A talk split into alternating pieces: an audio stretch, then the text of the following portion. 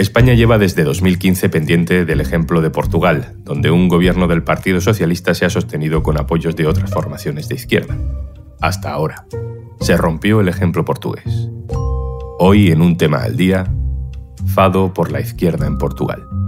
Un tema al día, con Juan Luis Sánchez, el podcast de eldiario.es. Una cosa antes de empezar.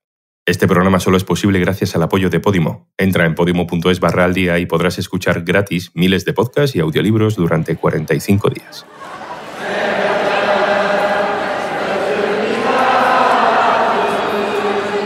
Habrá elecciones anticipadas en Portugal. Serán el 30 de enero. Es la consecuencia del fracaso de los partidos de izquierda a la hora de aprobar el presupuesto para el próximo año. Porque Portugal siempre interesa, porque ha sido un espejo para la izquierda desde 2015 y porque las barbas de tu vecino, vamos a intentar entender qué está pasando. Nos vamos a Lisboa, donde está nuestro compañero Víctor Honorato. Hola, Víctor. Hola, Juan. Pregunta sencilla. ¿Por qué se ha roto esa alianza de izquierdas que sostenía el gobierno de Antonio Costa? Bueno, los partidos a la izquierda del Partido Socialista entienden que no se están recuperando los derechos que se recortaron tras la crisis financiera y más teniendo en cuenta el contexto europeo en el que parece que se empieza a abrir la mano con cuestiones como el déficit. Sin embargo, los, los socialistas creen que hay que ser rigurosos para no volver a, a caer en los problemas del pasado. Esto es desde el punto de vista material, desde el punto de vista táctico también hay que tener en cuenta que los socialistas no están tan lejos de la mayoría absoluta y pueden tener la tentación de, de querer obtenerla a través de unas nuevas elecciones mientras que los otros dos partidos, los comunistas y el bloque de, izquierda, no quieren perder su perfil propio. Llevas unos días hablando con unos, con otros. ¿Qué ambiente has notado? ¿Hay depresión en la izquierda o hay rearme táctico, como acababas de decir? Bueno, yo lo que, lo que estoy notando es que lo que todos pretenden es repartirse las culpas y no responsabilizarse de este fracaso. El Partido Socialista, lo decía ya el propio primer ministro durante el debate de los presupuestos, ya poniéndose la, la tirita antes de la herida, eh, que eran los más sociales de la historia. Eh, bueno, los otros dos partidos no están en absoluto de acuerdo con eso y sobre todo cuestiones como las graves carencias del Sistema Nacional de Salud que se vienen arrastrando desde hace muchos años y la pandemia no ha ayudado a reducir ese problema y por lo tanto eso se mantienen en esa tesis de que si unos y otros no quieren es por culpa del, que tienen enfrente. ¿no? Hablando de políticas concretas, ¿qué es lo que ha ocurrido en esta segunda legislatura de acuerdo para que se haya roto ese equilibrio? Eh, se trata yo creo, sobre todo de la cuestión electoral. En las elecciones de 2015 el Partido Socialista ni siquiera había sido la primera fuerza y de hecho para llegar al gobierno tuvo que fracasar primero en un intento inicial el Partido Socialdemócrata, que a pesar de su nombre está más escorado a la derecha ese gobierno funcionó bien, con estos apoyos externos, había como un diálogo fluido, pactado, pero con las elecciones de 2019 los socialistas aumentaron bastante su representación y se quedaron a tan solo ocho diputados de la mayoría absoluta. Desde entonces, esa vía de comunicación fluida que había con los dos partidos de izquierda eh, se perdió y entonces las negociaciones han, sido puntuales en, cada presupuesto. Eh, Víctor, le hemos querido consultar también a Patricia Lisa, experta del Real Instituto del Cano sobre Portugal, porque lo cierto es que a pesar de los pocos kilómetros que hay entre un país y otro, no sabemos mucho eh, sobre nuestro país vecino. Hola Patricia. Hola, muy buenos días. Patricia, recordamos que en Portugal hay un gobierno de izquierda presidido por el Partido Socialista, que contaba con el apoyo parlamentario del resto de fuerzas de la izquierda.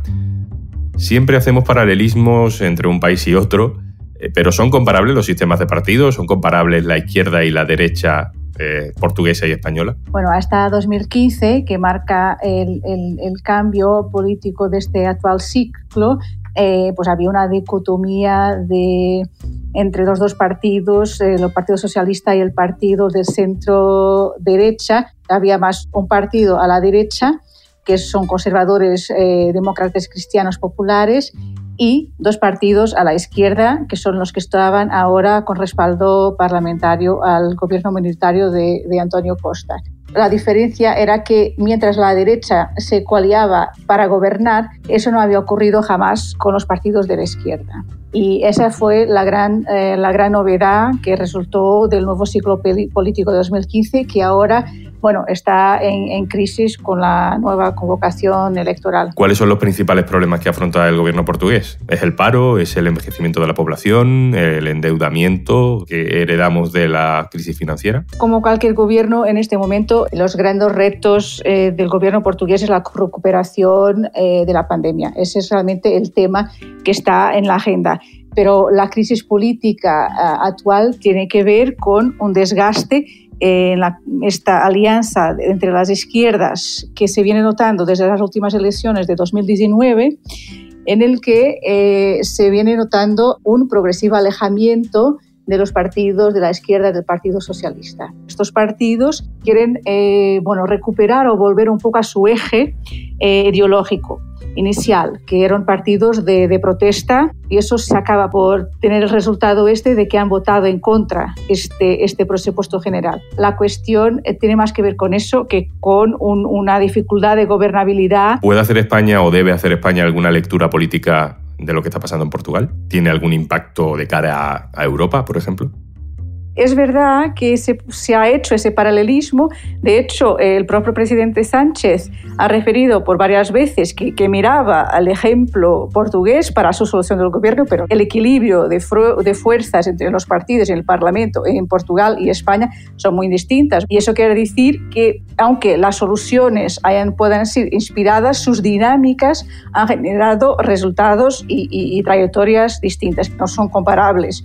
Mm, sobre todo porque en Portugal ni siquiera había un acuerdo escrito, eran acuerdos puntuales que se iban haciendo sobre la marcha de acuerdo con la agenda política que es muy distinto de un gobierno de coalición, ¿no? que es lo que existe en España. En estas nuevas elecciones que esperamos para principio de año, ¿cuáles son las perspectivas del bloque a la izquierda del Partido Socialista? ¿Puede acabar pagando esta ruptura? El bloque de izquierda, igual que el Partido Comunista, tendrán que recuperar su electorado.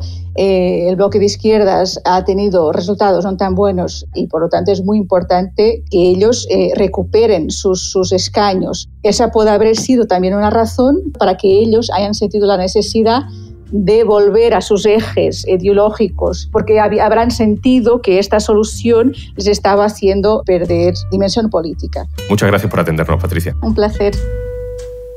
Víctor, te pregunto a ti también eh, sobre lo que has percibido estos días sobre este fenómeno de los populismos de derecha, ¿no? ¿Hay algún Vox en Portugal? Sí, de hecho, esa será probablemente una de las grandes novedades a las próximas elecciones. En este momento hay un partido que se llama Chega, Chega con signo de exclamación al final, eh, para marcar, según ellos mismos dicen, eh, su contenido de partido de protesta.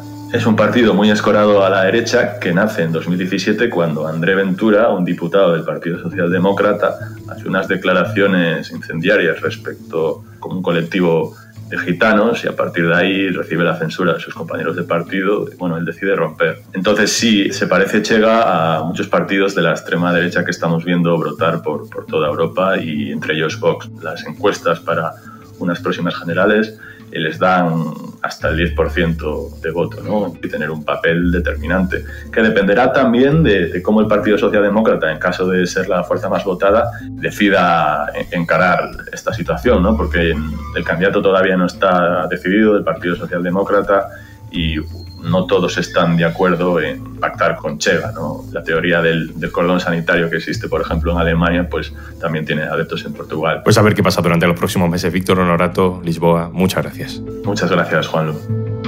Y antes de marcharnos... Ahora que te tenemos escuchando y con los oídos en modo podcast, te queremos contar algo especial. Si has dado al play en este episodio de Un tema al día, es porque te gusta estar informado. Seguramente también te gustará estar entretenido conocer nuevas voces, reírte a carcajadas, escuchar los mejores thrillers, la mejor literatura. Por eso, te ofrecemos 45 días de suscripción gratuita a Podimo para que descubras más de 3.000 podcasts originales y más de 2.500 audiolibros en español. Entra en podimo.es barra al día y date de alta de forma totalmente gratuita.